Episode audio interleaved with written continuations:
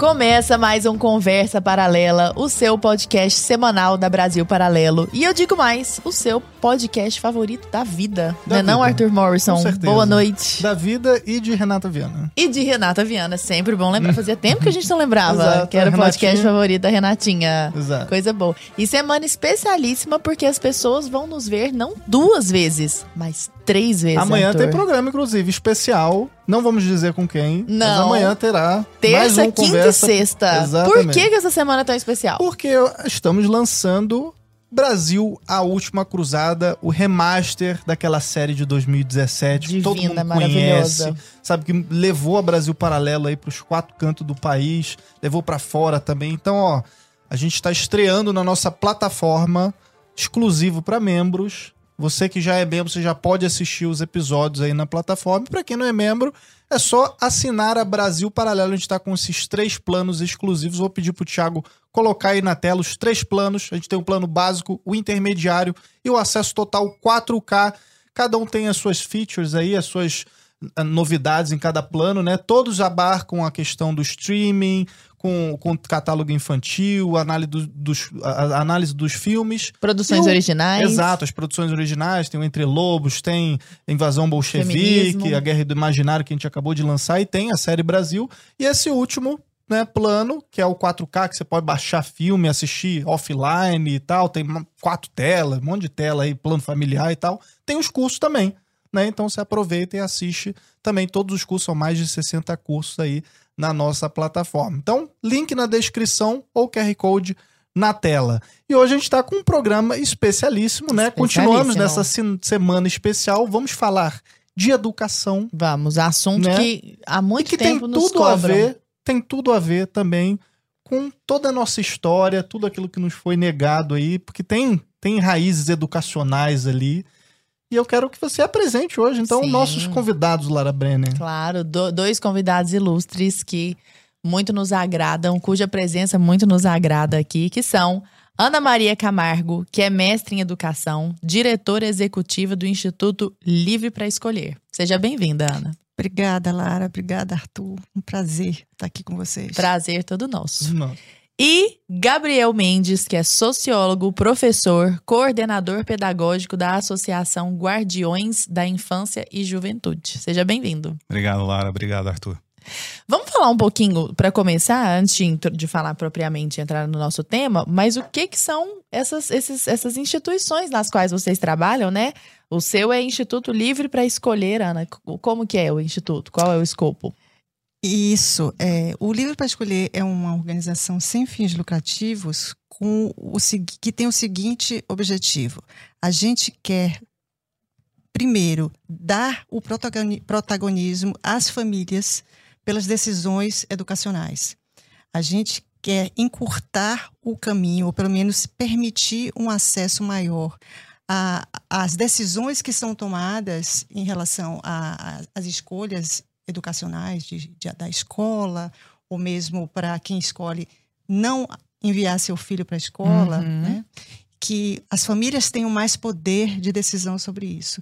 E isso vai tanto no, no apoio a políticas públicas educacionais liberais, quanto também no incentivo para que haja uma maior participação da sociedade civil, da iniciativa privada, no apoio às famílias.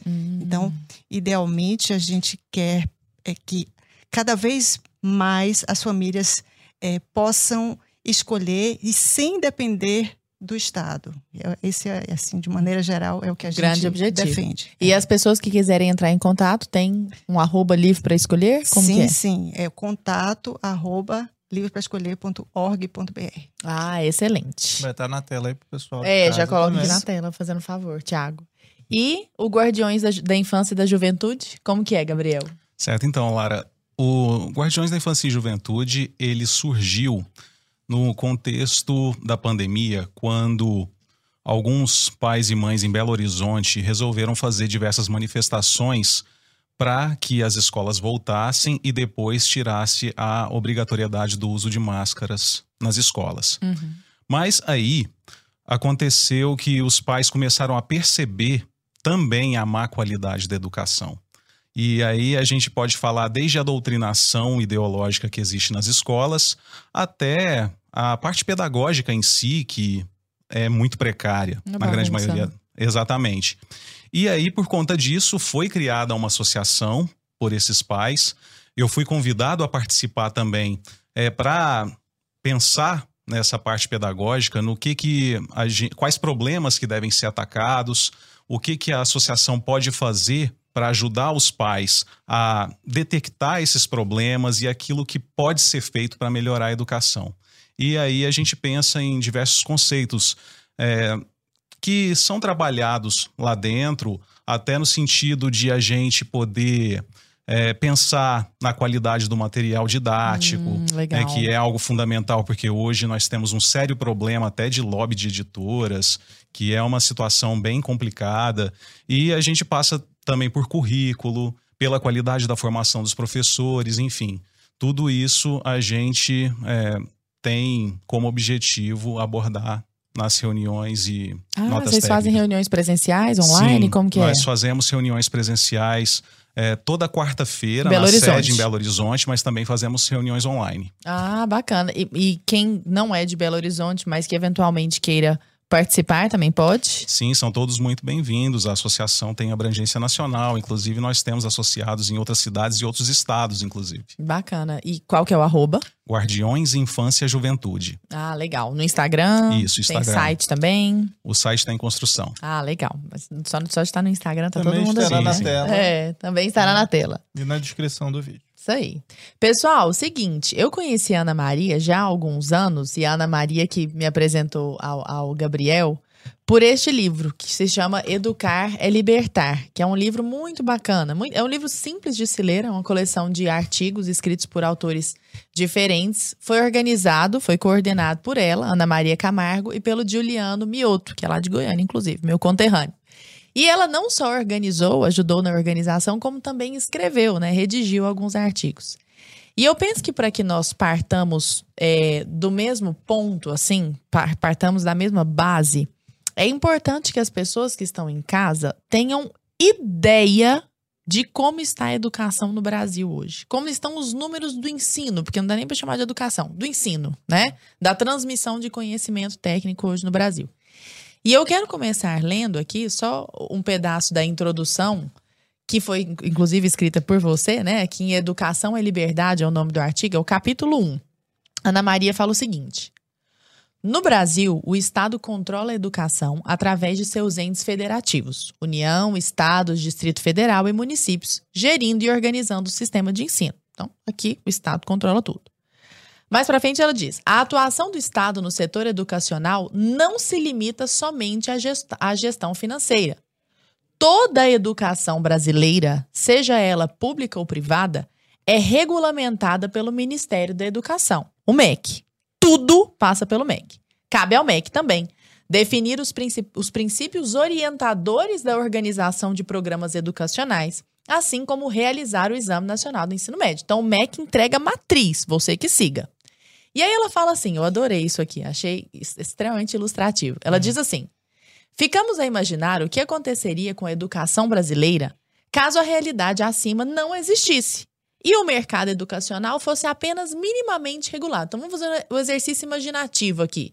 E se não houvesse MEC e fosse minimamente regulamentada a educação, regulada a educação?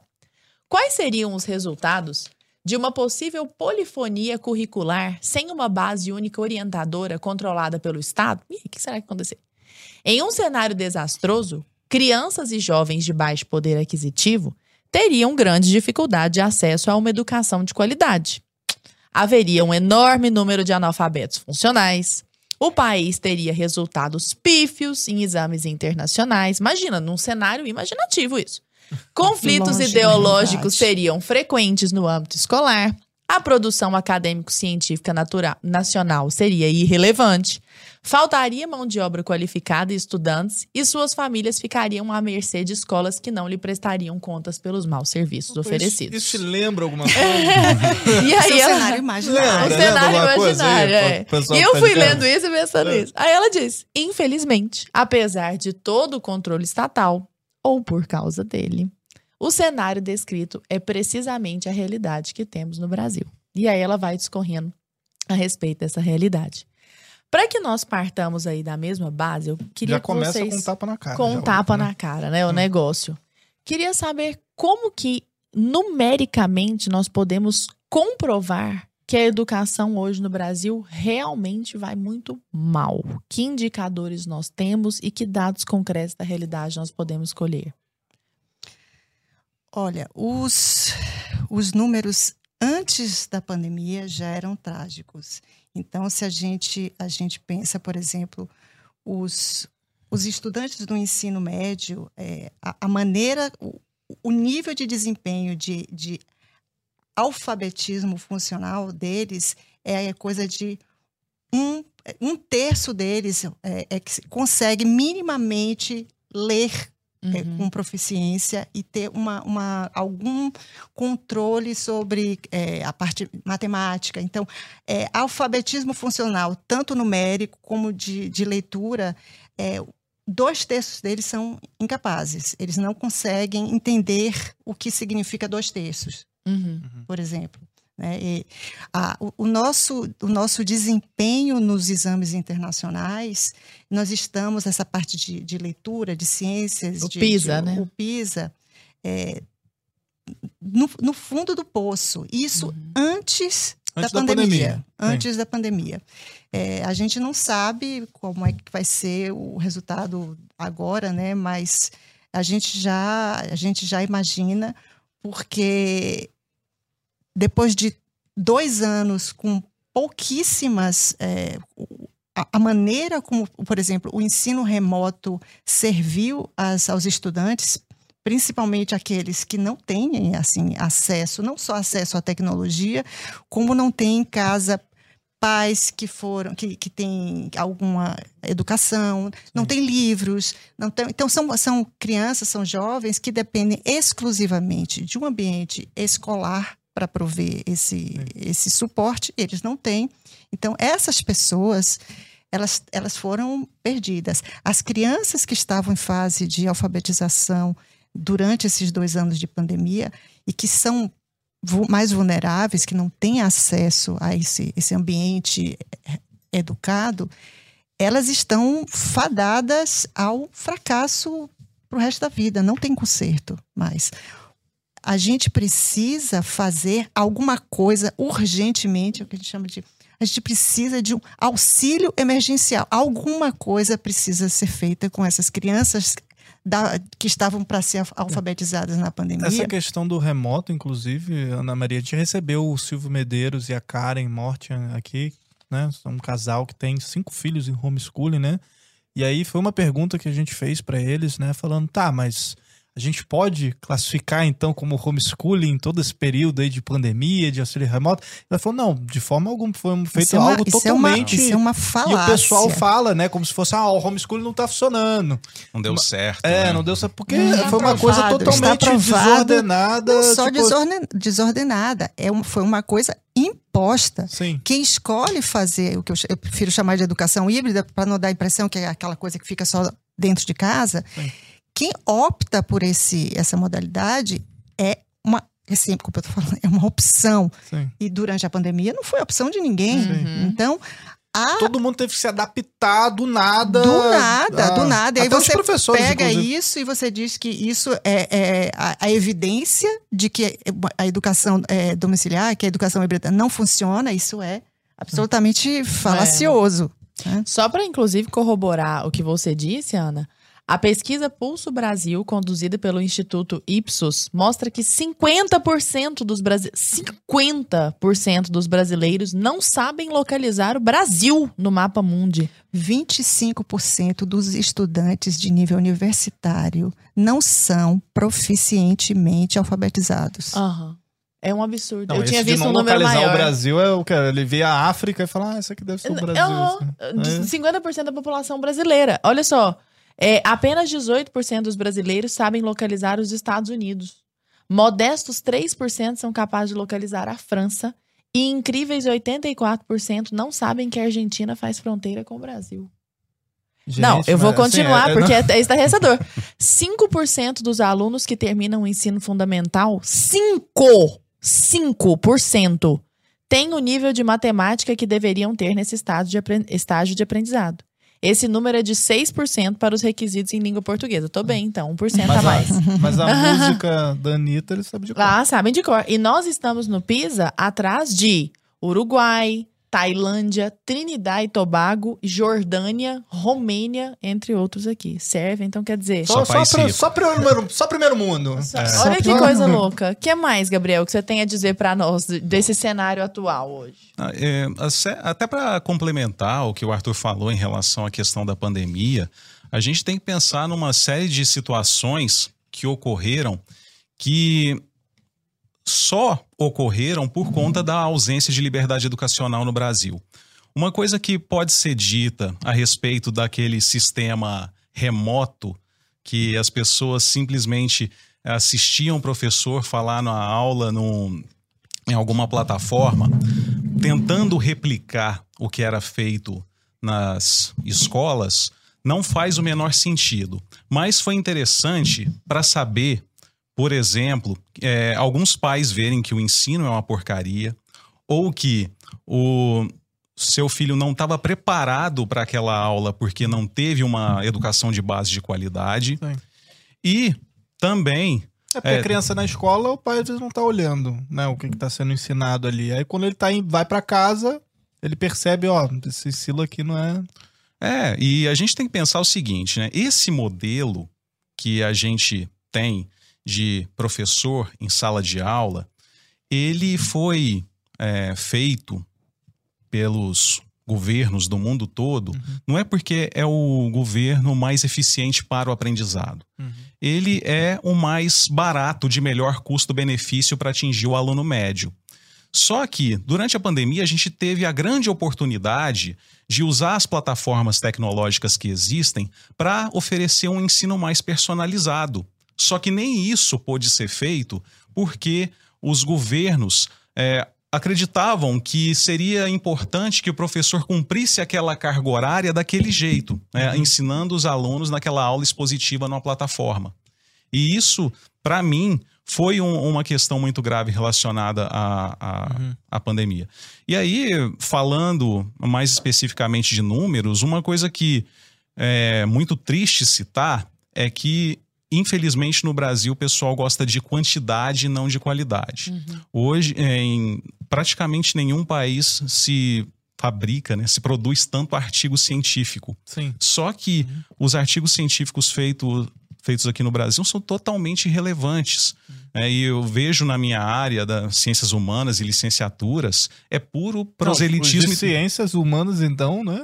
Pois é. e- e- Em educação, estamos. eu- é, A, último, a última vez que eu vi o, o ranking, estamos em último lugar, em, em, em termos de relevância, de impacto científico, internacional.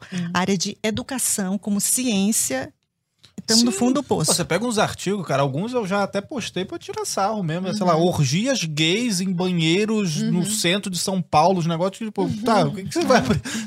Fica parecendo que o, o, o cara que tava estudando, ele só queria ir lá pra poder ver qual é, entendeu? Aí fala, ah, vou acabar escrevendo um artigo. Vai tirar aqui o no- quê daqui, né? Que seja socialmente útil pra alguma coisa. É, e não tem estudo de caso que você fala, não, foi feito ali um, é, Método. um método decente. Não, é puro proselitismo ideológico, mas a gente percebe que é intencional isso, e você vê até nos livros do Paulo Freire que ele falava que o papel é, do magistério era justamente esse, de divulgar ideias políticas revolucionárias, não era ensinar.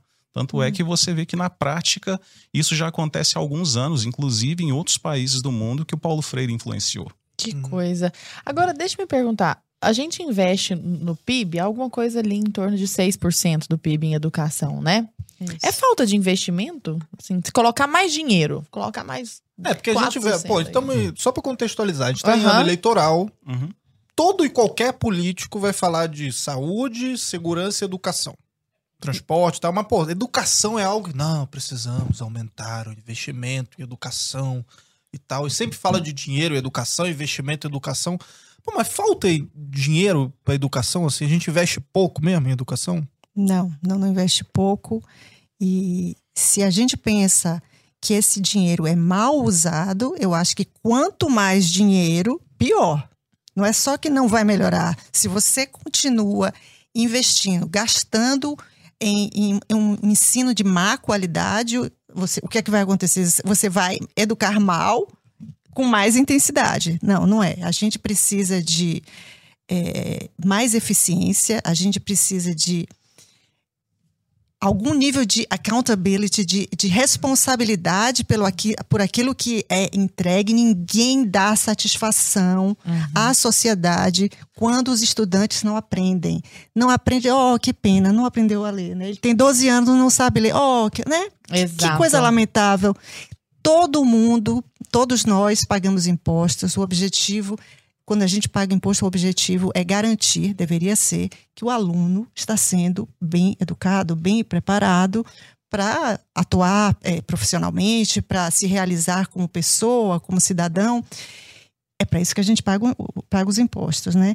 O aluno é o fim. Mas como é que é? no Brasil não é assim? O fim é o sistema, é manter uhum. o sistema, e o estudante é um meio, uma desculpa para se manter o sistema.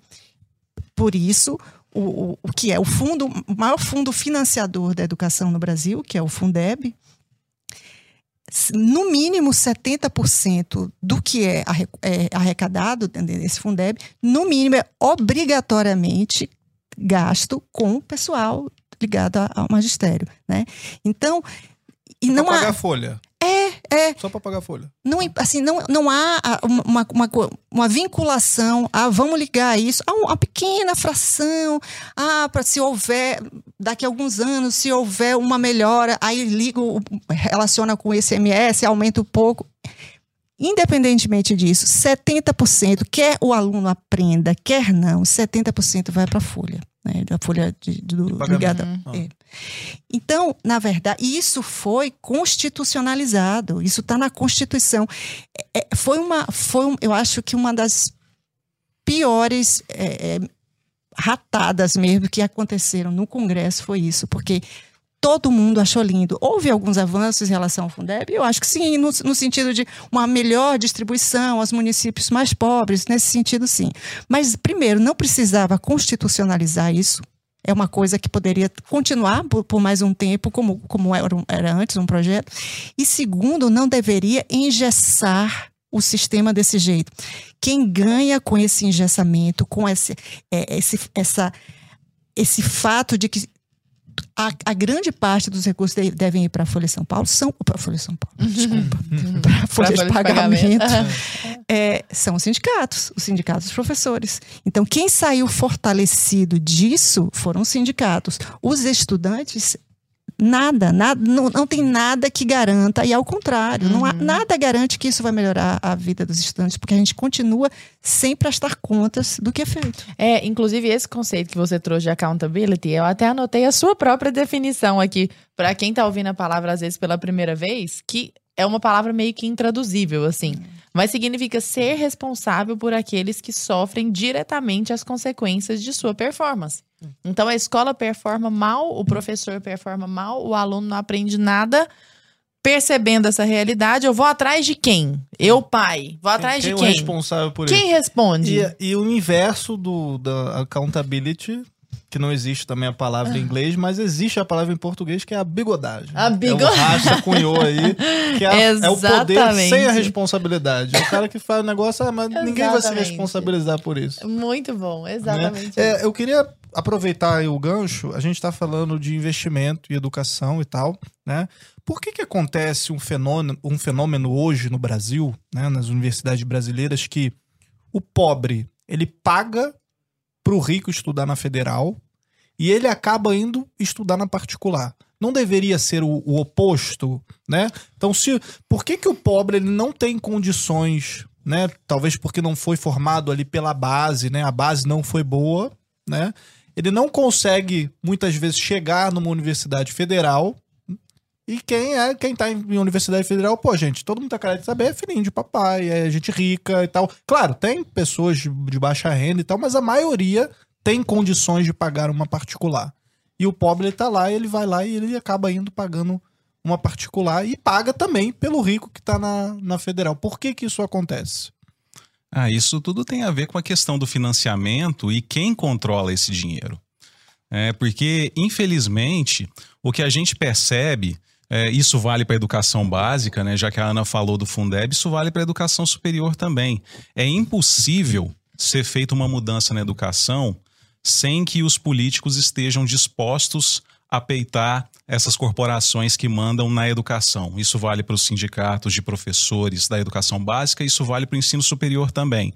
Porque da forma que a gente está é, atuando hoje na, nas universidades, a gente tem um problema muito grave, porque o orçamento ele fica todo na mão de é, reitores e diretores de, de universidades que estão ali, na grande maioria das vezes, atuando em cima de critérios políticos. É uhum. porque existe um lobby interno muito forte. Então não adianta é, a gente pensar nisso é, em relação ao que você falou, né? Que os pobres eles te, é, acabam pagando para os ricos estudar uhum. porque tem é, essa situação de que eles estão é, têm mais facilidade de passar no Enem, uhum. é, especialmente em cursos de elite. Então, o que pode ser feito é, primeiro, focar o investimento público na educação básica e não no ensino superior, para que é, as pessoas chegam em, cheguem em igualdade de condição e que esse accountability da, do, da educação básica seja feito não só nas escolas públicas, mas também a gente tem o problema do Fundeb, que não foi autorizado o uso para escolas privadas, né? Então existe uma quase que inviabiliza para algumas cidades você ter projetos de voucher, de escola charter e aí você acaba tendo esse problema de que as escolas de elite vão levar uhum. o, os, Sempre. os alunos para os para os cursos principais das universidades federais. Inclusive, um dos artigos aqui na página 81, Daniel, Daniel ou Gabriel Duque? Daniel. Daniel. Daniel Duque, ele fala, só para chancelar isso que você disse. A chance de um jovem com renda familiar per capita de 250 reais ao mês, por exemplo, isso é de 2017, então deve ter mudado um pouquinho, né? É de cerca de 2%. Então, quer dizer, o mais pobre, 2%. Uhum. Já os jovens de famílias muito ricas, com uma renda familiar per capita de 20 mil reais ao mês, têm uma chance de 40% de estudar em uma universidade pública. Uma probabilidade extremamente alta para o percentual de vagas oferecidas ocupadas por toda a população jovem, de apenas 7%. Então, quer dizer, o rapaz que faz parte dos 2% está pagando, ele e a família dele, cuja renda é de 250 reais ao mês, esse pessoal está pagando para que o de 40% é, de chance pra, entre pra os na quanto, quanto, mais pobre, maior o impacto que tem essa a carga tributária, né? Sim. Em uhum. tudo, né? Nos produtos que a pessoa de tudo, compra. De tudo. Tudo tem imposto. De tudo, pois é. O pobre uhum. paga proporcionalmente mais. muito mais, uhum. muito mais. Ou seja, aquele cara que não conseguiu nem que o filho terminasse a educação básica, ele está pagando a faculdade de um, de um outro lá. O filho dele, coitado, não conseguiu nem terminar, porque uhum. saiu, é, foi ficando mais velho, foi ficando para trás, acabou. Uhum. É, saindo da escola, evadindo, e ele está lá pagando a faculdade. De, de Ana Maria, desse, desse percentual do PIB, aí, em torno de 6%, é, o gasto com os universitários é proporcionalmente muito mais alto, sim, não é? Sim, do que o gasto sim. com Três vezes mais. Três vezes mais do que eu gasto que com a, um aluno, aluno da, educação básica. Da sim. educação básica. Assim, sim. eu fico me perguntando se as pessoas têm ciência disso, né? Que uma parte muito grande do nosso dinheiro vai para universitários, que em grande parte das vezes, mais de 30%, de acordo com os últimos dados do INAF, não sabem ler e interpretar, interpretar um texto. Exatamente. Por quê? Porque eles têm um problema fundamental. A gente Exatamente. tem que investir Aí eles querem corrigir isso com cotas. Aí tem as, tem as cotas, né? Que são é, as, as pessoas que são egressas de, de escolas públicas. Uhum. Mas o, o correto a, a, fazer seria permitir que todas as pessoas tivessem uma educação básica adequada, né? Uhum. Para que não precisassem de cotas mais para frente. Uhum. Né? Mas ainda tem um problema que é muito mais grave que esse que eu vejo, é que foi criada uma cultura, especialmente nos anos 2000, de que a pessoa é plenamente educada se ela tiver um diploma universitário. Sim, é um fetiche, Isso, né? é, Sim, do sim, diploma, né? Exatamente. Isso está fazendo um monte de gente é, sair da universidade desempregada ou então com salários muito menores do que se tivesse feito um curso técnico, por exemplo. Então, a gente precisa até começar a repensar os critérios. é, não vou falar é, critérios é, rígidos é, impostos pelo Estado, mas questões mais racionais que o próprio mercado pode perceber o que, que é mais importante, o que, que é prioridade é, dentro do mercado do que, que as pessoas estão demandando de fato. Será que elas estão demandando tantos. É, é difícil até citar algumas, é, algumas profissões, mas vamos falar. Eu vou citar uma, professor. Isso, professor. Professor. Já que, já que você falou, né? Não fui eu, né? Mas eu tenho lugar de fala também. né? Você é Então- professor, né? Exatamente. Mas o que a gente pode perceber, e em diversos aspectos, você vê muita gente nas licenciaturas sendo mal, eh, mal formados.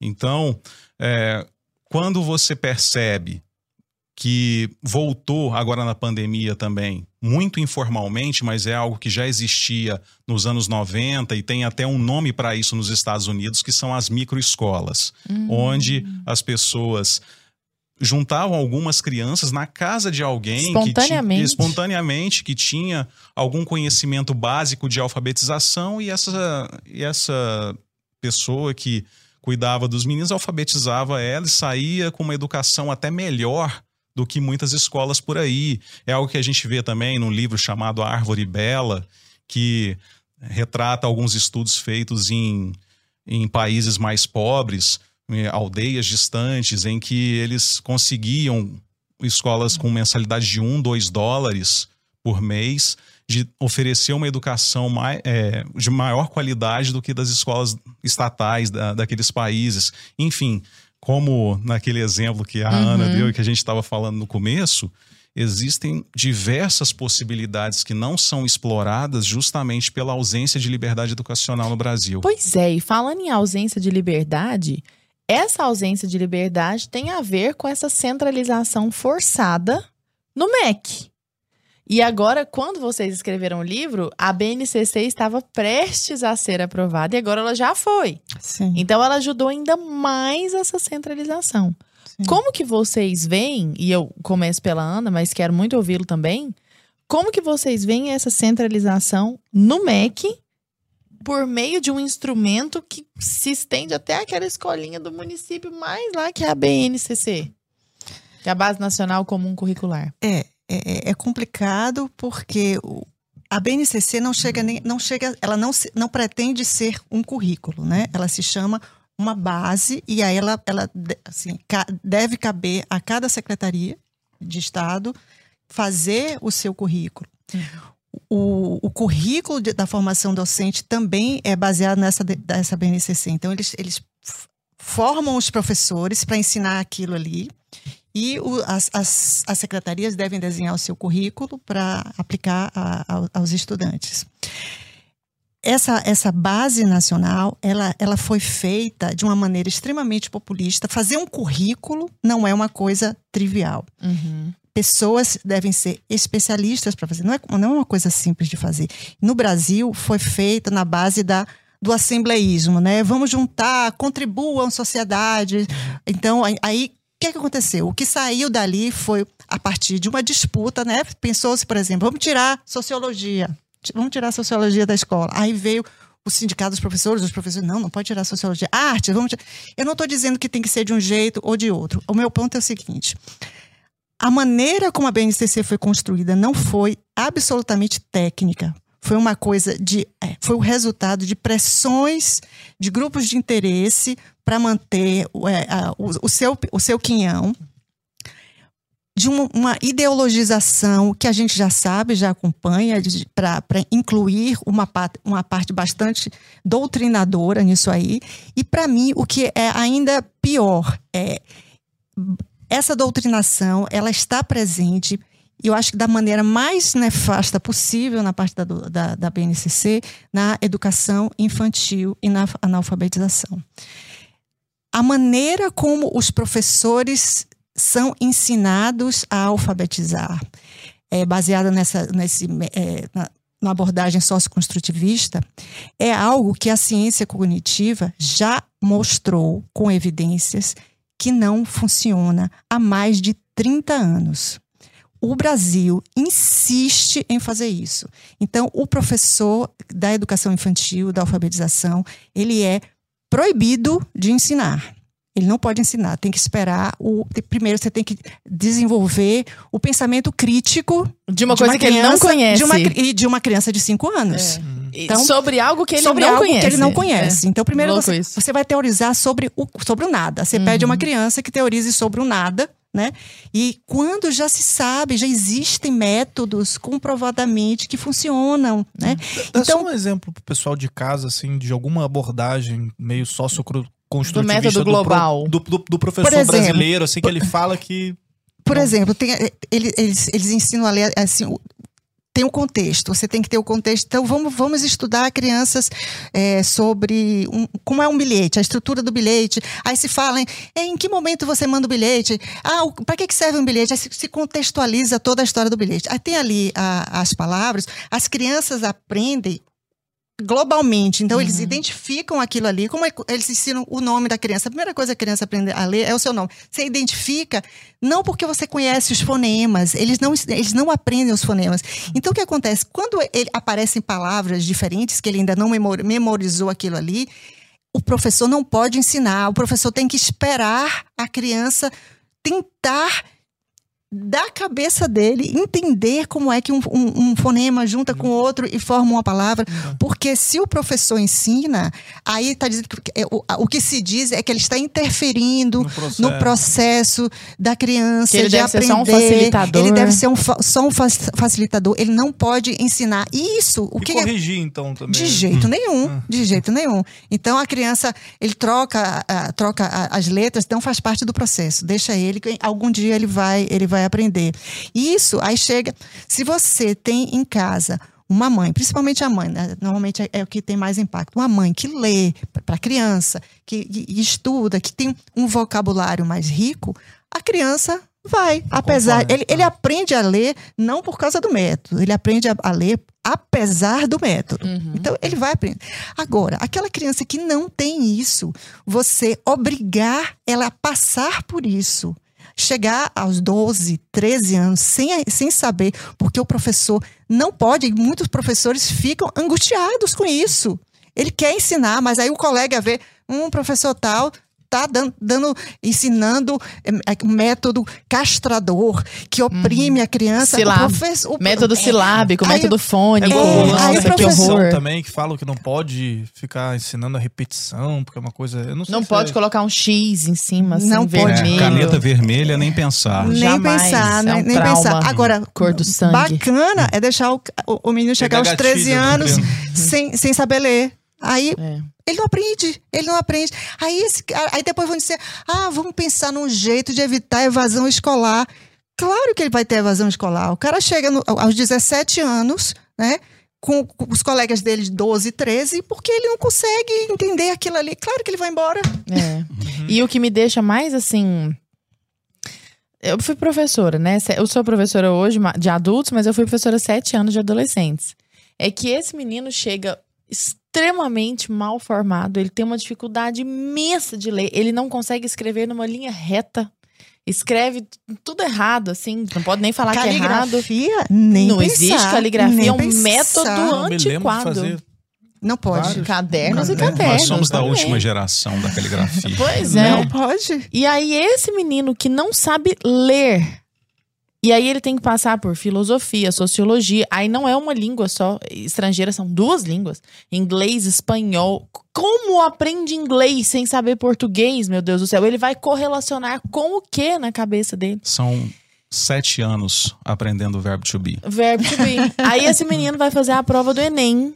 E a prova do Enem vai pedir para ele fazer uma proposta de intervenção. Porque qual que é a teoria? A teoria do pensamento crítico. Aí que é a proposta de intervenção? Ele vai pegar um problema que ninguém conseguiu resolver até Nenhum hoje ainda. político. Nenhum político Eu resolveu. acho que eles fazem isso de sacanagem, entendeu? Porque bota, bota um monte de. Vai de- que um dá uma ideia boa. falar. Aí fala, pô, esse cara, essa ideia aí. Vou roubar. falar. É. Entendeu? É, aí o menino em cinco linhas tem que pegar um problema tipo a inserção dos deficientes físicos na sociedade, as cotas pros negros, nos, aquelas coisas mais tapafúrdias e criar uma proposta de intervenção. Quem vai fazer o quê, como, pra quê e o detalhamento. Resolva o saneamento básico Isso. no Brasil. Com É tipo, 5% ah. dos alunos, como a gente leu aqui, tendo o domínio de língua portuguesa. Que que adianta, gente? Assim, você vê que é uma enganação que vai se retroalimentando. Você vê assim, Gabriel? Sim, é isso aí que a Ana falou é algo que, como eu também dei aula para adolescentes, inclusive é, em escolas públicas até 2015, eu ficava angustiado muito com isso, mas naquela época eu não tinha essa percepção de que. Aliás, eu tinha a percepção de que isso vinha da base, mas não sabia como e por quê. Aí eu fui começar a perceber, igual a, a Ana escreveu algumas questões do- da alfabetização global, é ridículo. Né? Ah, eu sou o Gabriel, então eu vou descobrir da minha cabeça que, o, que a sílaba G de garrafa tá igual ao meu nome. E eu vou descobrir isso sozinho, não vai ter uma pessoa ali para me ajudar. É, e esse método que todo mundo fala que é libertador, na verdade, ele é o castrador. Porque Sim, quando sim. a pessoa começa a ler alguns textos mais complexos e vê que ela está escrevendo certas palavras erradas quando não corrigiu na frase que deveria corrigir, o trauma é muito pior do que o trauma para criança que foi Uhum. corrigida. Isso é ridículo. Não, e, e sem falar da, da questão cognitiva. Há um- um- uma idade em que isso é mais plástico. Uhum. Então você tem que usar esse momento, porque senão isso deixa sequelas, sequelas mesmo. Ele passa uma idade, chega um ponto, ele já não consegue, ele não tem a plasticidade do cérebro, já não consegue mais Mas fazer juntar- isso aí. Eu fico a- meio chocado, gente, de verdade, assim, porque eu, eu tento lembrar do meu ambiente escolar. E eu não sei se é porque eu realmente naquela época não, não tinha a menor percepção a respeito disso, mas o que dá a entender, o que parece é que piorou muito, assim, porque assim, Uhum. eu lembro de fazer caligrafia, eu lembro de uma professora de redação que eu tive, a Elisete, nossa, a, a mulher era o cão chupando manga, assim, tipo, ela corrigia, assim, cada vírgula, cada coisa, e eu, eu só aprendi bem o português, assim, eu gosto muito de português, porque, cara, a pessoa ia lá e riscava, assim, de tipo, ah, zerar um negócio, ah, tá horrível isso aqui, escreve de novo, Você entendeu? tá com algum trauma, Arthur? E eu falei, cara, não, mas você, se for, você fala, pô, com- como assim? Entendeu? Eu Não, não sei escrever minha própria língua, então eu gostava, porque me instigava, você, cara, eu quero fazer direito, sabe? Mas Tipo, até aprender. ela era incrível, então eu falei, cara, eu tenho que. Eu, eu quero só pra essa mulher poder me dar um 10 ali, tipo, só pra eu esfregar na cara dela. Virava até uma competição ali. Eu Exatamente. não a consigo criança. entender isso. E aí, tipo, você não pode dar um X, você não pode corrigir, ó, precisa escrever o problema. Aí você, ah, não, ele vai descobrir o Ele caminho vai descobrir, certo. não quê. é. É. Gente, é, é meio loucura, assim, pra eu conseguir imaginar isso É acontecendo é meio hoje. loucura mesmo. A né? verdade é que a criança, além de tudo, tem isso. A criança gosta de ser desafiada também. Exato. Então é muito pior para eles depois ver que, ah, eu não sei ler com 15 anos. Isso, é- isso sim é que vai desmotivar. Uhum. E aí, você, é, falando da questão do currículo, o que não tem na BNCC, por exemplo, eu não sou exatamente contra um, um, currículo mínimo, especialmente porque é importante que o Brasil participe de, exa- de exames internacionais para a gente saber como é que está a situação. Tem o PISA, que já mostra que é tudo uma porcaria. Agora o Brasil finalmente vai começar a participar do PROS, que é relacionado à questão da literacia, porque é fundamental a gente comparar ah, o ensino brasileiro com, Com o com, do outros- mundo. com o resto do mundo. E aí a gente começa a perceber algumas causas, e uma coisa que não tem na BNCC é essa questão da hierarquização do ensino. Porque, como a Ana disse, tem algumas questões que são fundamentais no começo e que você tem que ter fluência de leitura primeiro. né? Tanto é que todos os países do mundo têm isso, tem uma meta. Ah, a criança no primeiro ano vai ler 60 palavras por minuto. Aqui no Brasil não tem isso. Não né? pode Até que por- oprime. Sim. Não pode. Exatamente. oprimir a Porque um pode ler mais lento, eu É, pode ler mais é. Tá, mas- a gente tem, tem Pois- equidade, né? Pois é, mas em situações normais, com pessoas normais, o que elas vão fazer é incentivar a criança, vai, vai ajudar. né? Não é simplesmente deixar ela de lado, igual acontece aqui, porque a verdade é que a gente empurra com a barriga muitas vezes. E aí você acaba abrindo margem para essas questões que foram faladas, porque com a pessoa sendo. eh, tendo essa dificuldade de leitura. O pensamento crítico, quando ela pode desenvolver o pensamento crítico, ele consegue. simplesmente não existe. Tanto é que dentro da BNCC você é, tem uma série de questões que abrem margem, inclusive para doutrinação ideológica, porque a verdade é que tem é, ali é, uma facilidade muito grande para você impor determinadas questões no- nos currículos. Eu vou dar um exemplo de. Eu tenho falado muito com algumas mães é, que analisam livros didáticos que são ligados ao agronegócio. Hum, é o movimento de São Paulo, né? Exatamente. E aí eles, é, elas estavam dando alguns, alguns exemplos, nada que eu não soubesse, porque desde a época que eu dava aula era assim também. E aí eu percebi que hoje os livros didáticos agora revisados para a BNCC, a questão piorou muito. Aí você tem um descritor lá, por exemplo, que fala né, de descrever as atividades extrativistas e os impactos que ela tem é, no meio ambiente. Né? O extrativismo seria agronegócio, mineração. Aí tá, beleza. Só está escrito isso. Mas não, não fala nada relacionado à questão é, do impacto na, na segurança alimentar do mundo, é, e que o agronegócio tem trabalhado com a questão é, de redução de impactos ambientais e melhora da produtividade, isso não existe. Do Brasil ser o celeiro do mundo, né? De, de, sei lá, da gente exportar tanto e. Pois é, e a gente não está nem falando aqui de questões ideológicas, a gente está falando de fato. Aliás, é um outro dado importante. As pessoas hoje não sabem diferenciar fato de opinião. Não sabem, só É 12%. coisa- Exatamente. 12% da população, literalmente, assim, de acordo com os últimos dados do Instituto Paulo Montenegro, do INAF, 12% da população tem desenvolvimento proficiente no domínio da língua portuguesa, o que implica dizer que sabem diferenciar um fato de uma opinião. Isso significa que, por exemplo, se você aparece dando um dado lá, tipo isso, 5% da população brasileira, o Gabriel tá falando isso, 5% da população brasileira tem o domínio que deveria ter em língua portuguesa na vida adulta. A pessoa vai falar assim: esse cara é um fascista. Assim, acho que é uma Eu me opinião lembrei sua. muito- eu me lembrei Uhum, muito de, um, de um episódio até ah, daquele canal do Spotnix, que é que eles botam duas pessoas pra Aham, conversar. sim, sim, sim. E é de um, de um amigo meu que é o Cristiano Quioca, ele participa desse programa. Eu vi isso aí. Ele fala, eu não vou me lembrar qual que, qual que é o, o tema, o tema, acho que é tipo, sei lá, anarcapitalismo e, sei lá, comunismo, um que defende alguma coisa. É- é- é- são, são duas pessoas defendendo ideias totalmente opostas conversando, né? E aí ele, quando ele fala da pandemia, fala aquela situação toda, e ele fala, ele cita fatos ali, né? Uhum. E ele tá, pô, só mostrando dados, números e tal. Aí tá a menina lá, comunista lá, falando, Não "Ah, concordo." tá, não, eu não concordo. Ele falou, não, mas eu. Essa é um não é a minha fato. opinião, eu tô dizendo fatos. É, mas eu discordo dos fatos. Falei, Não, assim? meu Deus, é uma coisa impressionante. Agora, deixa eu me perguntar pra vocês. Tirei o Estado, então. Tirei o Estado. Saiu o MEC, saiu é, obrigatoriedade de, de cumprimento de BNCC, essa, esse engodo todo. Como que seria um currículo sem o Estado? A gente tem diversas possibilidades porque a gente sabe, por todos os estudos que foram feitos no mundo, aquilo que é essencial para as crianças desenvolverem, as ferramentas básicas que seriam línguas e matemática. E ciências, assim? né? Isso, Basicamente. ciências naturais. Mas ah, tudo isso pode ser feito de acordo com a demanda eh, da comunidade, dos municípios, porque eh, toda a comunidade sabe onde que existe demanda de trabalho, o que, que precisa ser feito para a pessoa ser é, uma boa cidadã do ponto de vista moral também. Aliás, Uhum. é bom ressaltar sempre que muito se dá é, valor, se é que a gente pode chamar de valor a formação intelectual, mas se perdeu a, a formação moral e espiritual na- nas escolas.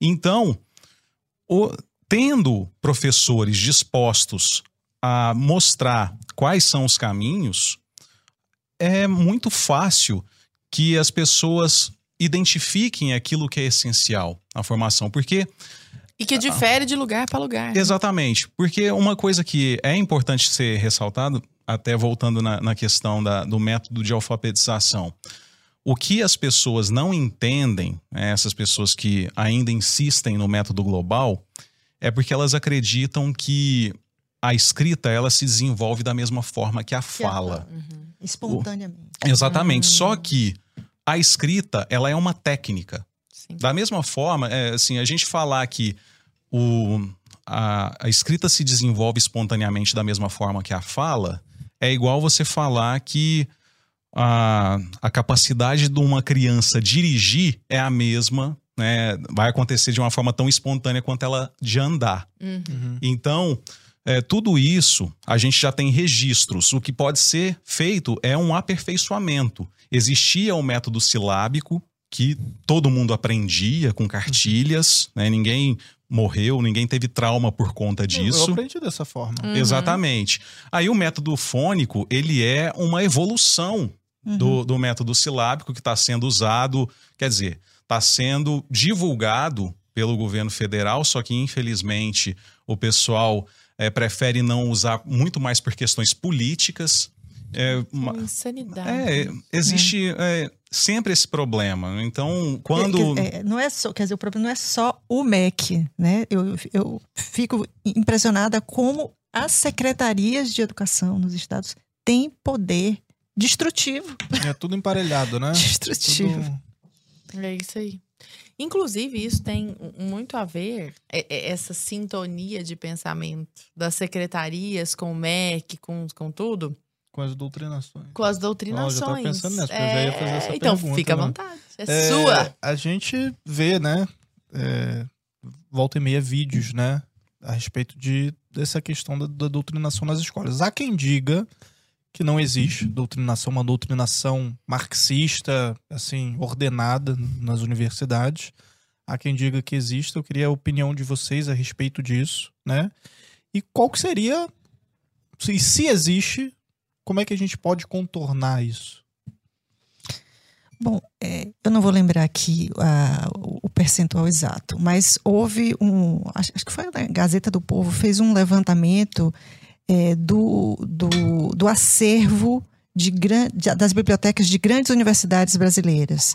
Então, comparando o, o percentual de escritores, é, cientistas, enfim, autores de livros tidos como de direita e autores de livros ti- tidos como de esquerda. Uhum.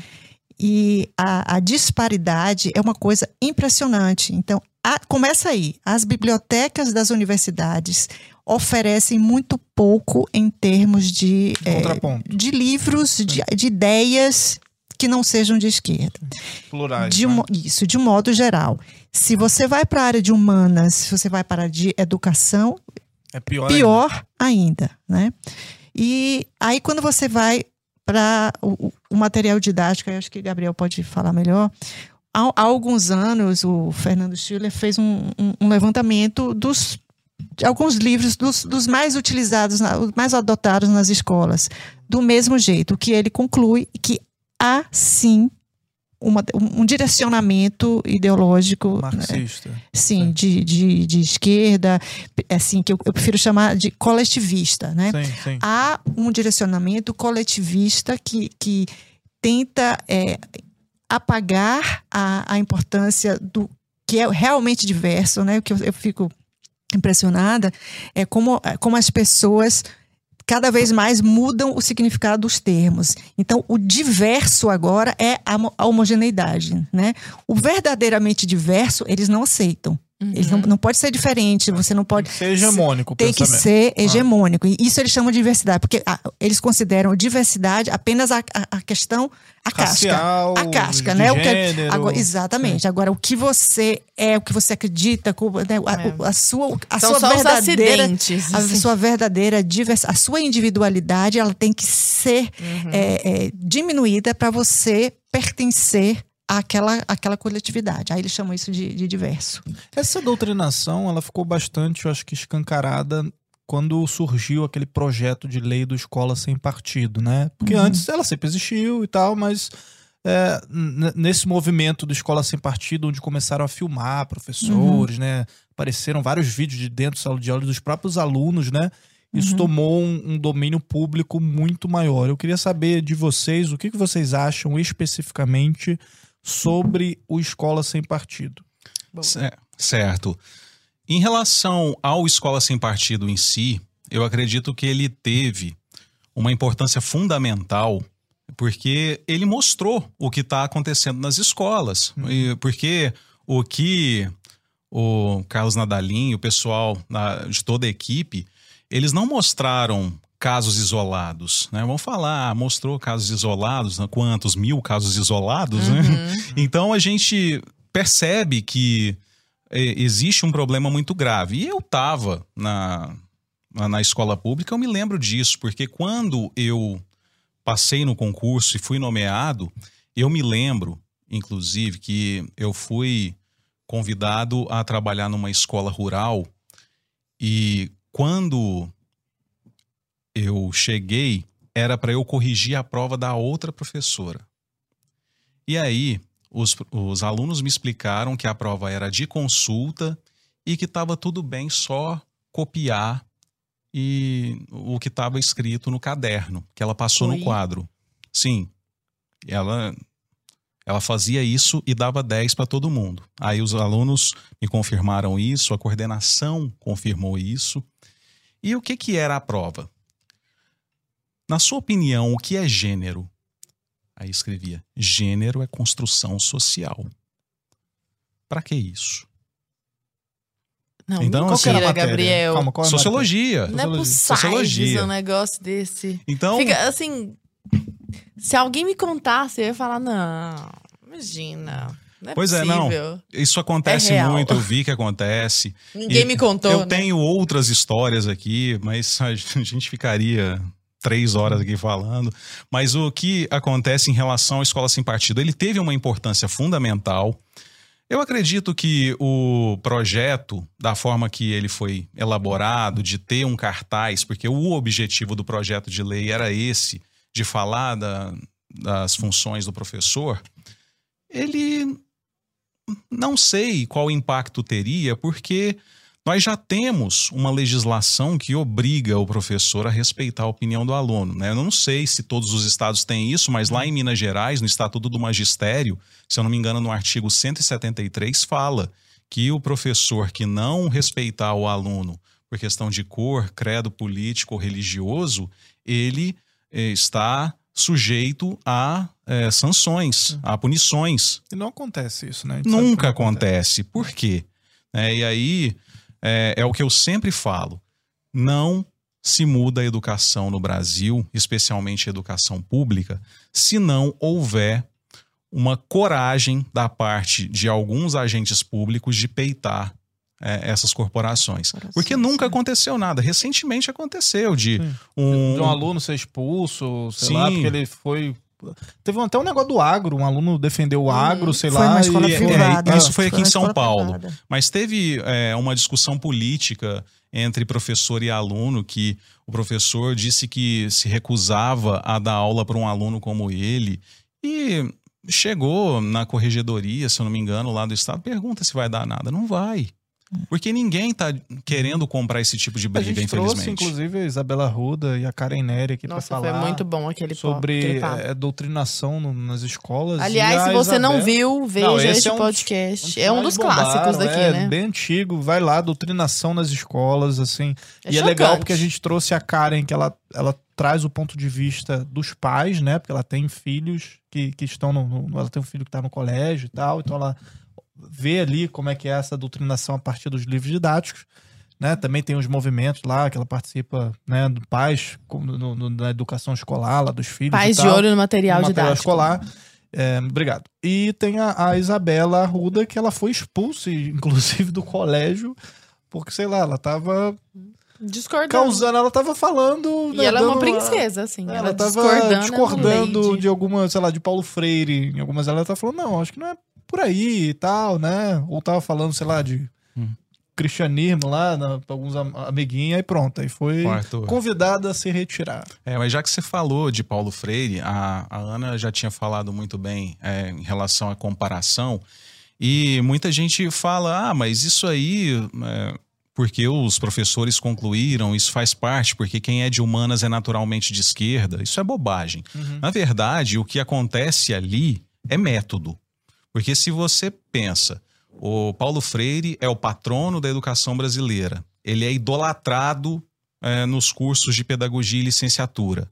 E aí você percebe, é, quando você lê de fato Paulo Freire, há diversos indícios de que esse sempre foi o objetivo dele. Aliás, indícios nada, né? Ele deixa muito escancarado, porque ele fala da necessidade do povo oprimido começar a pensar certo.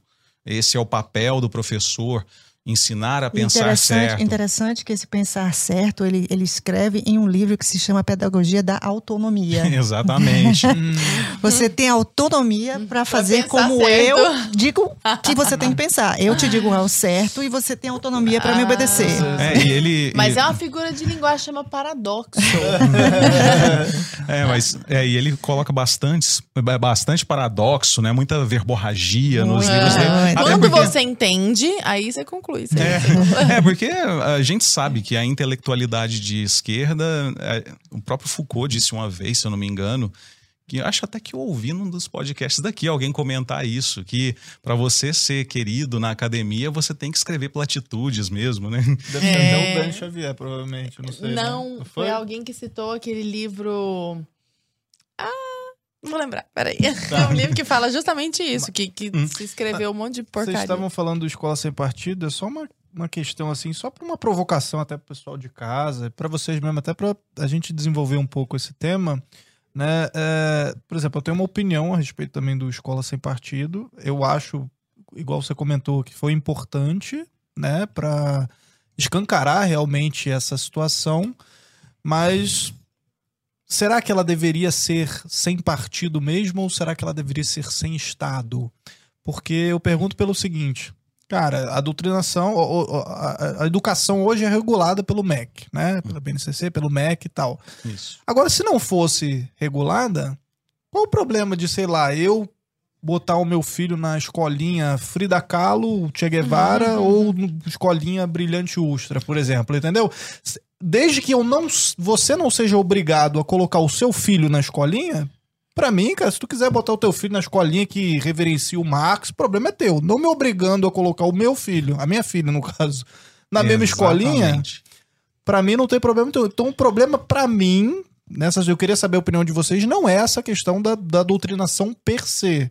É de você só ser obrigado a seguir a mesma grade que já é já vem de cima pra baixo. Sim, o grande problema tá na, na questão de, do monopólio da formação dos professores que existe no MEC, porque as instituições privadas de ensino são praticamente concessões, porque tudo que a gente percebe nos conselhos de educação e toda a dificuldade para ser autorizado um curso superior, a gente sabe que é assim, e o financiamento que fica para essas pessoas que têm é, poderes dentro do Estado. Então, se a gente tivesse um ambiente de liberdade educacional, existiriam essas escolas, por que não? Aliás, até existem, né? porque o MST tem as suas escolas. Foi uma coisa interessante que eu até me lembrei agora, porque a gente falou, né, Ana, do Fundeb, que ele não permite a parceria entre associações sem fins lucrativos, mas aquelas que são ligadas a movimentos sociais de esquerda, como as escolas família agrícola, essas, Essas podem. É. né? Então, o que você tem aí é um problema de financiamento e o monopólio da formação dos professores. Porque se não tivesse isso, não teria problema nenhuma ter uma escola específica de esquerda. Ela ia sobreviver no mercado? Eu duvido muito, até porque a esquerda não sobrevive num ambiente onde a verdade Onde as a pessoas ciência... podem optar. É, é. Eu, eu concordo com você e com, com o Gabriel também. Eu, eu acho que é mais um problema de escola é, com Estado do que, do, do que uma escola com partido. Um problema do monopólio mesmo. né? Exatamente, né? exatamente. Eu acho que do mesmo. Eu acho que as pessoas têm o direito de escolher uma escola que doutrina. Que, quando você, por exemplo, escolhe uma escola religiosa para sua uma filha. Uma escola católica, Uma escola exemplo, católica. Por que não? Livre. A pessoa tem o direito de, de ele tem lá os seus valores. É, acho que deveria ter o direito. Eu não sou contra a, a, existência de um currículo mínimo, ainda que estatal, uhum. desde que ele seja bem enxuto. Aí eu estou falando de literacia, matemática, ciências, só, só. Fora isso, diversidade. Então, tem aquela escola que ela é, sei lá, focada em ciências, matemática, engenharia. Aquela criança que quer ir mais para lá, pra, nessa direção, muito bem. Uma outra para desenvolver a parte mais artística, uhum. muito bem. Uhum. Né? E com, com Até diversas... Quem melhor do que você para saber o que, que o seu é, filho aliás, vai... aliás, para mim esse é um dos piores problemas da, do Estado é essa visão paternalista que ele que se tem, né, de que as famílias mais menos instruídas elas não têm interesse, elas não têm capacidade, elas não não se não são capazes de pensar, de desejar e de fazer escolhas. Não se interessam, né? Pela educação, pra, pela dos, educação filhos. Do, dos filhos, né? E, então, essa, inclusive. Isso é uma coisa racista e preconceituosa. Totalmente, inclusive. totalmente. Então, assim, agora eu vou falar um pouco do, de um projeto do Instituto Livre para Escolher. A gente está com, com, começando esse projeto de uma pesquisa. A gente quer saber o que as famílias, principalmente as famílias de, de, baixa renda, de média, baixa renda, qual, o, o, o que, que elas desejam da escola, qual é a perspectiva delas, o que, que elas desejam que os seus filhos sejam capazes de fazer e de aprender na escola. A gente vai fazer essa, essa pesquisa. A nossa hipótese é que, uma vez atingido aquele, aquele nível básico na, na, na pirâmide de Maslow, que, ok, eu quero. O, o, o cara mora numa, numa comunidade violenta, então primeiro o desejo que ela quer é que o filho vá para a escola e não, não, leve um tiro, uhum. né? Mas uma vez suprida essa, essa parte básica, a nossa hipótese é que todas as famílias querem as mesmas coisas para seus filhos. Então, é, isso, essa, esse tipo de pesquisa já foi feita nos Estados Unidos. Então, elas querem que os, as crianças sejam capazes de ler, escrever, de se, de falar. É, de chegar num lugar e dizer o que querem, que sejam capazes de é, ter um conhecimento básico cívico do que se passa no, no, no país delas, né? Isso independente da, da, da, do nível socioeconômico. E o que eles descobriram nessa pesquisa nos Estados Unidos é que principalmente aqueles de nível socioeconômico mais baixo, eles estão mais preocupados em garantir literacia, matemática, porque eles sabem da importância disso para o cara conseguir um trabalho. Porque para eles fez falta. Porque né? fez Isso. falta. Então há uma, essa, essa, esse paternalismo. Ah, se você se deixar o pai e a mãe escolher, ela vai. A, a, mãe não vai ligar, vai, vai botar numa escola que, que não ensina o que é importante. E aí começa isso. O que é importante? É, é o pensamento crítico aos cinco anos de idade? É isso que é. a gente vai deixar esse cara dizer o que é importante? É? E, e essa isso fala... vai, desculpa, isso vai, vai muito é, impacta muito, por exemplo, da questão da educação híbrida, né, do, do, do homeschooling. Ah, o pai e a mãe vai ensinar terraplanismo. Ah. Não, não pode deixar porque vai ensinar terraplanismo. Aí, aí o, o, o, o menino vai para uma escola, né? Aí aprende que socialismo é liberdade. Isso não é terraplanismo, né? Isso, tá, isso é, tá certo. Ou, ou, vai aprender, por exemplo, que é, a Suécia é socialista. Ou vai aprender que homem e mulher social, é, né? Não é? Isso é. não existe. E isso não é terraplanismo. Terraplanismo é, é só uhum. é só o que ele quer que seja terraplanismo. E isso que você está comentando, Ana, é, casa justamente com a proposta da Brasil Paralelo, inclusive, de relançar essa série Brasil, né? Que é dar um pouco de Brasil para os brasileiros, né? Como já dizia o Thomas Juliano, essa a frase dele que a gente aproveita, né, para essa campanha, para tudo isso que a gente está fazendo nessa semana especial do relançamento da série Brasil. A gente teve a oportunidade também, né? Isso eu queria aproveitar. A gente vai puxar um, um videozinho aqui bem legal, cara. A gente fez uma ação, né, é, para divulgar essa série. Então a gente foi em colégios, sabe? E a gente viu as crianças, né? A gente conseguiu é, trazer à vida personagens históricos da nossa história. Então a gente tem Dom Pedro I, Dom Pedro II, né, Maria Leopoldina, Que Princesa bacana. Isabel, o Bonifácio, porque são os pais fundadores, cara, da nossa nação e a galera, o pessoal, assim, quem tá de, de casa nos assistindo, a maioria não sabe o que, que eles fizeram, por que, que eles foram importantes, né? E aí você vê esses personagens chegando nessas escolas, as crianças assim olhando e tal, porque antes foi perguntado, a gente levou um professor lá, né? Professor historiador nosso aqui da casa, lá pra perguntar para as crianças, pô, e aí? Vamos, a gente vai trazer heróis nacionais aqui pra vocês hoje. Quem são os seus heróis e tal? Aí você fala, ah, Lula, é Bolsonaro. O pessoal não tem noção da, da nossa origem, sabe? Não, não tá no imaginário das pessoas, né? As pessoas não sabem. é, é, se você pega os Estados Unidos, pô, tem uma estátua de cada pai fundador em tudo quanto é lugar. Você tem musical, pô, todo mundo sabe quem foi o Hamilton, por exemplo, sabe? E aqui ninguém sabe quem foi Bonifácio, ninguém sabe que- quem fez Princesa Isabel, sabe?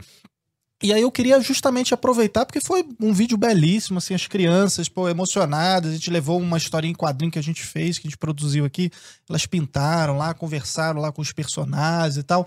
Então, é isso que a gente tenta fazer aqui, cara, todo dia, eu e a Lara aqui no nosso programa também, trazendo pessoas, sabe, importantes aqui pra gente falar de todos esses temas, né, da gente trazendo pautas relevantes, que compartilhem dos mesmos valores que vocês aí de casa. Eu sei que a gente fica aqui vendendo também. Eu sei que é chato pro pessoal às vezes, do Brasil. Paralelo, Mas, inclusive. pô, assina, cara, porque tá super, tu, tem tá de tudo dentro, R$19,90. tá tudo dentro da plataforma, né? A gente tem vários documentários exclusivos, programas exclusivos também, né? E Lá não eu não sou chato. de a gente divulgar também. É, porque é, todos esses valores que vocês têm aí de casa, que vocês estão assistindo, a gente compartilha dos mesmos valores e a sua assinatura ajuda a gente levar esses valores, né, adiante, né? Se você está reclamando tanto da doutrinação marxista, coletivista nas escolas, cara, começa ajudando uma iniciativa que compartilha dos mesmos valores que você, cara. Começa ajudando aqui a Brasil Paralelo, porque a gente vai produzir assim um documentário atrás do outro, programas, uma coisa. Tem muita novidade ainda esse ano que vai chegar. Tem coisas, spoilers aí que a gente já sabe que eu não posso contar ainda, mas, cara, se você assinar, você já vai ter direito a isso. Temos um agente da A gente KGB. também tem lojinha também da BP. A gente vai mostrar. Amanhã vai chegar os produtos, a gente vai mostrar pra vocês aí. Então, pô, vários produtos pra você que curte a marca da Brasil Paralelo. Você vai poder usar a caneca, vai poder usar camisa, moleskine. Cara, veste a Brasil Paralelo, sabe? Fala, divulga pras pessoas, isso ajuda muito a gente. Eu vou puxar agora o trailer dessa ação que a gente fez nas escolas. Roda aí, Thiago. No ano em que completamos o bicentenário da nossa independência como país, fomos até uma escola de ensino fundamental com uma pergunta muito simples. Quem aqui conhece algum herói brasileiro? Uma pessoa assim muito importante, que fez muita coisa legal pelo nosso país. Fala. Pode ser o George Washington. George Washington é dos Estados Unidos, tem que ser brasileiro, gente. Já não se fala mais sobre os feitos dos nossos antepassados, e boa parte da memória foi apagada. Nunca foi tão necessário entregar um pouco de Brasil para os brasileiros. Lançamos a nova edição do maior resgate histórico já feito em nosso país.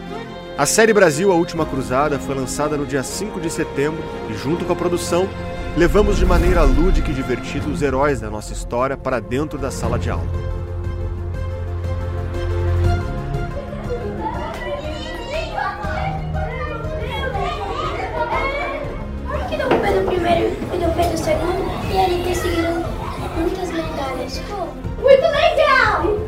Vou contar um pouquinho da história da Princesa Leopoldina pra vocês também. Tá bom. Pode ser? Vocês querem ouvir? Precisamos reacender o orgulho de ser brasileiro nas novas gerações. Tem mais herói? Você quer mais herói? Será que Leopoldina e Dom Pedro I tinham um filho? Será? Alguém sabe o nome dele? Dom Pedro II. A série Brasil A Última Cruzada chegou para fazer isso. E. E também é mais legal brincar com as princesas e brincar com princesas que não são do Brasil.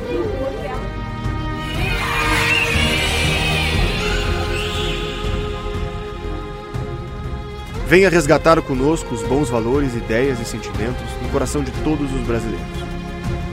Assista com sua família a maior série sobre a história do Brasil. A Brasil Paralelo conta com você e até breve.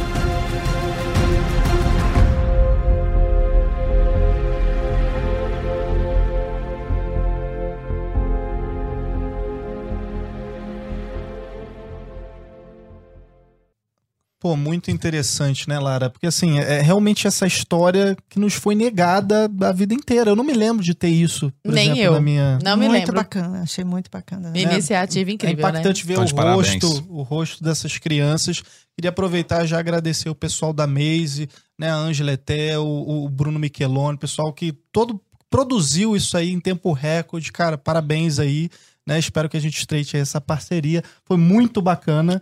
E vamos continuar aqui falando a, re- a respeito também disso, né? De por que que essa história ela, qual que é o objetivo de negarem essa história pra gente? O que, que vocês acham? Assim, por que, que não se fala disso nas escolas? Por que, que isso foi abafado? Eu não sei nem se é uma, uma, in- intenciona- uma coisa intencional. Aqui eu vou dar um, um- um palpite. Eu acho que eles não sabem, eles não ensinam porque eles não sabem. Uhum. Eu acho que falta conhecimento, falta interesse. é, nas, possivelmente os cursos universitários não ensinam. formação é a ruim, né? formação é. Eu acho que uma vez que isso seja dada aos professores, eu acho que muitos deles, a gente fica às vezes com preconceito com o professor de história, mas muitos deles eu acho que teriam muito prazer em ensinar isso. E precisa ser divulgado, precisa não só para os estudantes, eu acho que falta um trabalho talvez junto aos professores, né? A gente precisa não só, não só ficar apontando, ah, professor de história sempre é esquerdista, é doutrinador, e, e fazer o oposto, né? Ser proativo, vamos, vamos formar professores, vamos é, capacitar professores para falar sobre essas coisas. E né? até uma forma de vencer, romper com essa Exatamente, é, militância tava- a gente toda. É, tipo, falando hoje. a gente né? precisa de professores Isso, também. falando a com o Gabriel, precisa... que às vezes a gente fica só na, na, na, na reação. Ah, isso é ruim, isso é ruim. Deixa os que tá caras fazer. fazendo? Quem Vamos tá fazer, vamos fazer o massa, né? nosso. Vamos fazer o nosso. Hum. Isso tá ruim, vamos fazer o nosso. Vamos capacitar professores, vamos, vamos torná-los é, é, parte de um- desse, dessa comunidade, comunidade escolar que vai levar esse, esse, esse tipo de, de interesse aos estudantes. Eu acho que tem muita gente que curtiria muito é, fazer parte disso aí. e todos esses, isso que a Ana Maria tá falando, todas essas profissões são muito importantes, porque a gente tá aqui do- de- desse nosso lado, dessa trincheira aí, né, de, dessa guerra cultural também, a gente tá fazendo a nossa parte aqui, mas, pô, os professores são muito importantes Muito do lado de lá, né? Então, se Inclusive- você é professor, você tá ouvindo a gente, cara, a gente precisa muito de você também. né? Inclusive, no nosso podcast de terça, com o Tonon, Com o Tonon. ele deu várias dicas de fontes Uhum. de estudo de história que trazem a história. De um Uhum. jeito efetivamente histórico, sabe? Ou seja, sem puxar para um lado nem para o outro, olhando para as coisas como, ali, de, né? como, de, como Ah. de fato elas foram, né? Aliás, toda essa discussão, ela é necessária, porque tem uma coisa que já nesse ativismo pela liberdade educacional de tantos anos, eu já presenciei, a Ana também, muito provavelmente, que a gente tem um problema de chegar aos professores, porque muitas vezes eh, existe uma cultura meio coletivista, que quando a gente fala eh, mal de algumas questões da educação, muita gente acaba levando isso para o lado pessoal. Uhum. né? Mas, na verdade, o que a gente quer é, que os professores discutam com a gente, que entendam o que a gente está falando, não é que a gente está querendo desvalorizar a profissão de professor. Não é isso. O que a gente está mostrando é que tem algumas falhas no sistema educacional que a gente aponta aqui porque quer o melhor não só para os alunos e para os pais, mas também de muitos professores que às vezes se sentem intimidados com a- o ambiente escolar, porque percebem tudo isso que a gente também percebe, mas às vezes não fala nada, eh, se acomoda porque não quer também se indispor com, com esse pessoal que fica fazendo política e proselitismo ideológico dentro das escolas, ou então acaba desanimando de dar aula e acaba deixando o espaço todo Uhum, para quem quer usar a escola como espaço de fazer política. Exato. Mas o, o que a gente está fazendo aqui não é querer destruir a educação, não. A gente quer mostrar que existem alternativas. Até quando a gente discute a questão do financiamento, pensar, não, a, a escola pública, do jeito que ela é hoje, ela é tão necessária é, assim? Não necessariamente. A gente tem outras formas de, de financiar, inclusive a escola pública. E a gente pode pensar é, em outras questões, por exemplo, muita gente, muitos professores são contra o homeschooling porque acha que isso criaria desemprego entre os professores, quando é exatamente o contrário. O contrário total. É, a- as possibilidades que se abririam com, com o homeschooling poderia ser é, feito é, currículo, trabalhar com educação parental, com tutoria online e presencial, é tanta coisa, é tanta alternativa. Particular, ou grupinho, Não, ou É grupão. porque é uma sim. visão muito limitada. É igual o pessoal que, sei lá, era a favor da vela contra a eletricidade, ou tipo, Uhum. o pessoal que criticava, sei lá, a internet vai tirar um monte de emprego. Mas quantos empregos foram criados só por causa da internet, gente? Uhum. Ou da robótica, sei lá. Assim, Você tem que ter um cara que vai né? pilotar o drone, pô. Entendeu? É. Aliás, isso que o Gabriel falou é algo fundamental. Quando nós estamos falando dessas opções, e acho que vale a pena nós agora com- começarmos a aprofundar na questão dos vouchers, que eu sei que é um- uma grande bandeira de vocês dois, né? Dos vouchers educativos. Nós não estamos falando do fim da escola pública, né? Vocês estão falando de alternativas, Alternativas. à possibilidade de escolas públicas. É, o que, o que a gente defende é que o estudante seja financiado. É Uhum. ele que tem que ser financiado.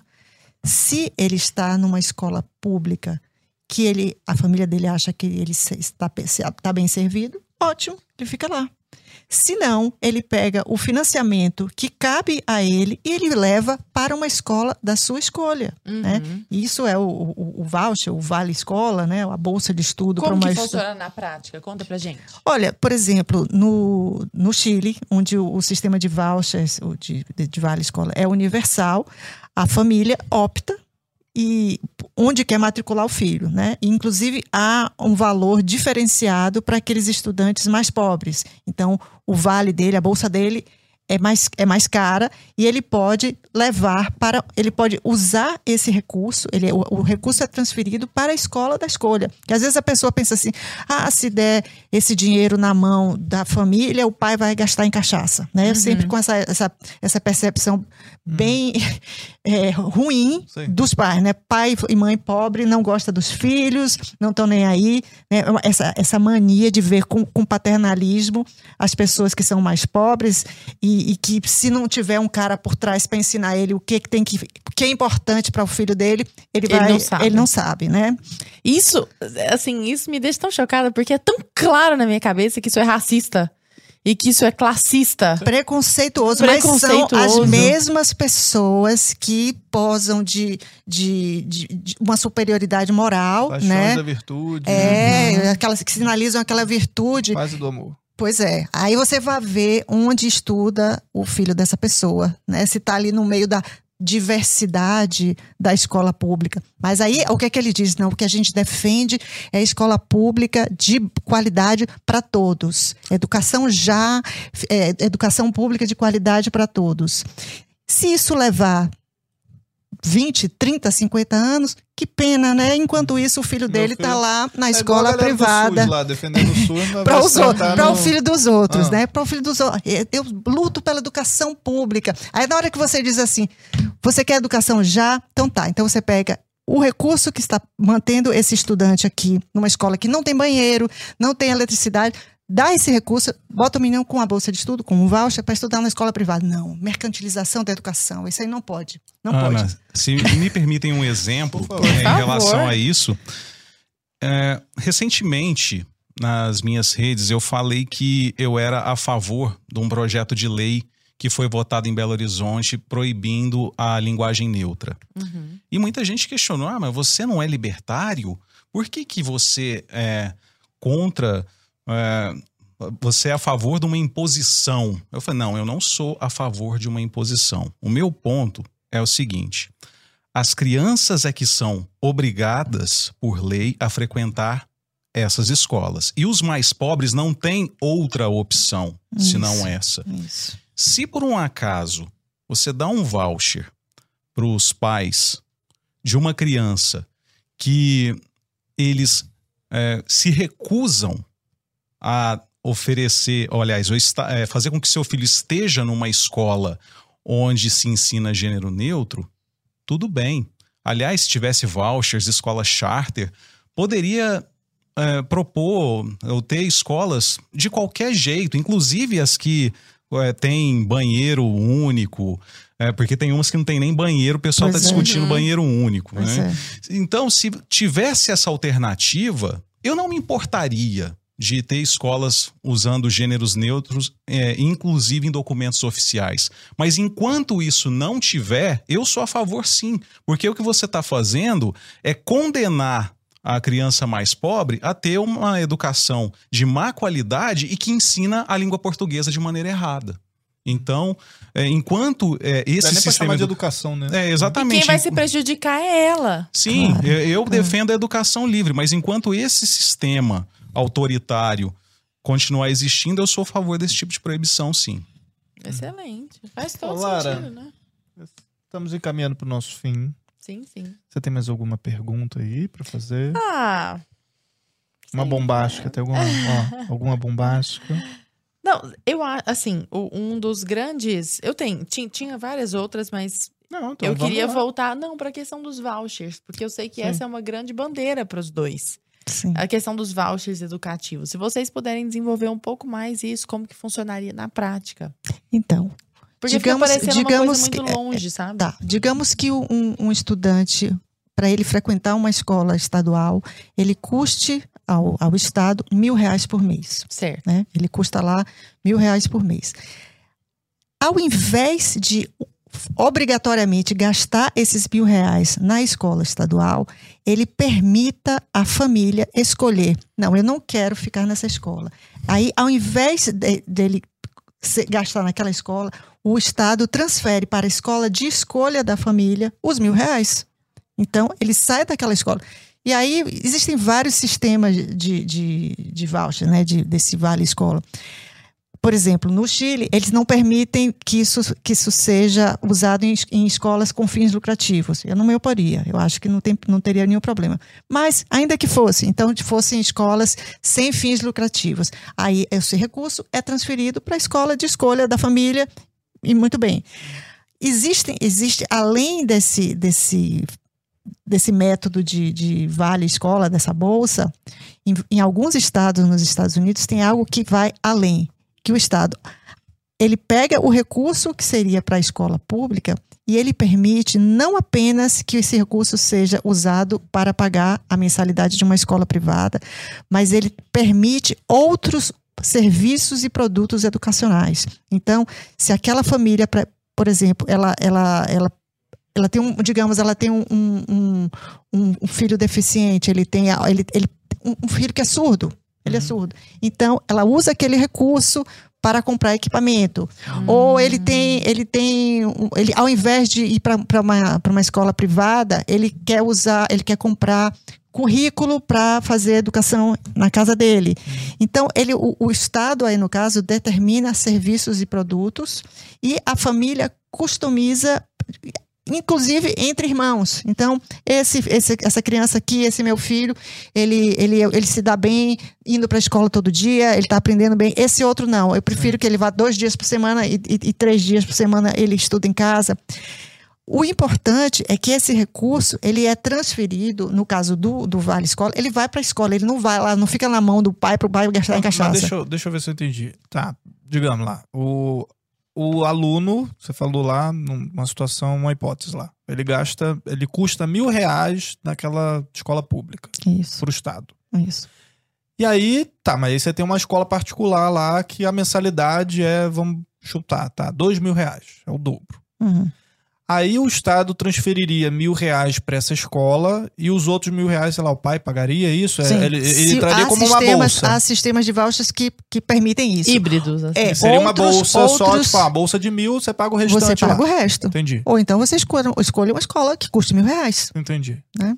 E o, o, o, o importante, como eu falei, isso varia. Por exemplo, com, no, no sistema do Chile, o vale é, é mais caro para a criança mais pobre. Então, ele, ele pode ir para uma escola um pouco melhor porque o vale dele é mais caro. Uhum. E aí, essas escolas que aceitam esses estudantes mais pobres, porque eles custam, eles são mais difíceis de ensinar, né? Então, essas escolas, elas são acompanhadas mais de perto, elas são cobradas, existe accountability, né? Porque se essas escolas não é, entregarem o serviço adequado, é, elas, elas perdem o direito de receber esse voucher mais caro Entendi. entendeu? Então há um trabalho junto dos professores, essa- essas escolas, e até para ver o interesse da escola, né? Porque se diz assim, ah, a, a escola não vai querer receber esses alunos mais pobres porque eles são mais difíceis de ensinar pelo fato de já vir com talvez uma deficiência, mas elas têm esse incentivo, elas para receber isso, para receber esse, esse vale mais caro, elas, elas são acompanhadas mais de perto e elas precisam entregar resultados. Uhum. Muito bom. Eu achei que ficou bem explicativo, É, né, exato. Lara? que é uma saída bem bacana. Ele se propõe aqui no Educar e Libertar. Inclusive, fica a dica, mais uma vez, do livro. Muito bom. Lara, não vou me despedir de você, porque amanhã estamos aqui de novo. Estamos juntos. todos- Estamos Essa semana, aliás, a gente Essa tá semana tá, estamos né? juntinhos. ó. Fernando vai ficar até com ciúme. Não, não vai não. Ele te adora. Um abraço aí pro Fernando. Então, tô com saudade de tu, hein, Fernando? Tem que Pois aparecer é, mais. e ele tá aqui em São Paulo. Tá viu? aqui em São tá Paulo, tem que trabalhando. aparecer. Alguém tem que trabalhar, né? Enquanto a tá gente fica vendo? aqui conversando. Não, eu tô trabalhando muito aqui. Se você não tá trabalhando. O, o Rasta, inclusive, tá papo. trabalhando, né? Tá, tá trabalhando pra gente pra programas, ó, futuros que vai rolar. Quero saber que trabalho é fica- esse do Rasta. Que fica falando que não trabalha, tá trabalhando pra caramba também. Você tá, tá programas. comendo coisa gostosa em tudo quanto é lugar. Um abraço Você também pro. Rasta. E pro pessoal que assinar Brasil Paralelo vai ter direito a todos esses spoilers aí que a gente já tá mais ou menos dando aqui. E você vai poder assistir também a série Brasil, a última cruzada, que estreou essa semana. Amanhã a gente volta, tá? Antes disso, antes de eu despedir, claro, as redes sociais de vocês, onde é que o pessoal encontra vocês nas redes sociais? Primeiro, Ana Maria. No Instagram, arroba Livre para Escolher, ou é Instituto Livre para Escolher. O tem o Facebook e, o- e o Instagram. Um é Instituto Livre para Escolher, o outro é Livre para Vai Escolher. estar tudo certinho, a gente vai colocar certinho Isso, lá na, é. na tela aí pra você. Isso. E tem o Ana Maria também. Tem. é, aí é, no, no Instagram é Ana Maria N. Camargo e no, e no Facebook Ana Maria Camargo. Legal. E você, Gabriel? No Instagram, prof. Gabriel Mendes. Aí de lá, se quiser ir para as outras redes. Tá é, tudo lá, tem, também, tem, tem, Tem tem lá o, link. Exa- exatamente. E no Guardiões da Infância e Juventude é arroba Guardiões Infância Juventude. Então, Lara, Ótimo. muito bom. Muito bacana. Nosso programa bacana. aqui sobre educação, a gente conseguiu, acho que, abarcar bastante coisa aí que a gente estava devendo pro pessoal de casa, Tava, né? porque o pessoal vinha cobrando essa questão educacional. E Uhum. acho que a gente tem que falar mais sobre isso ainda. certeza. É, é só uma- um, um primeiro É um passo muito de um grande, tema né? tão vasto, exato. Então, pessoal, deixa o seu like se você curtiu. Assistam também o episódio antigo lá da Karen Nery e da Isabela Ruda sobre a doutrinação marxista aí dentro das escolas. Na Que prática. eu acho que faz bem esse, essa dobradinha com esse Sim. episódio aqui de sim, hoje. Sim. E a gente espera vocês amanhã, às 20 horas, no Conversa Paralela Especial da Série Brasil. Porque essa semana vocês vão enjoar de nós. É isso. Vão nada. Beijo pra Valeu, todos. tchau, tchau. Valeu.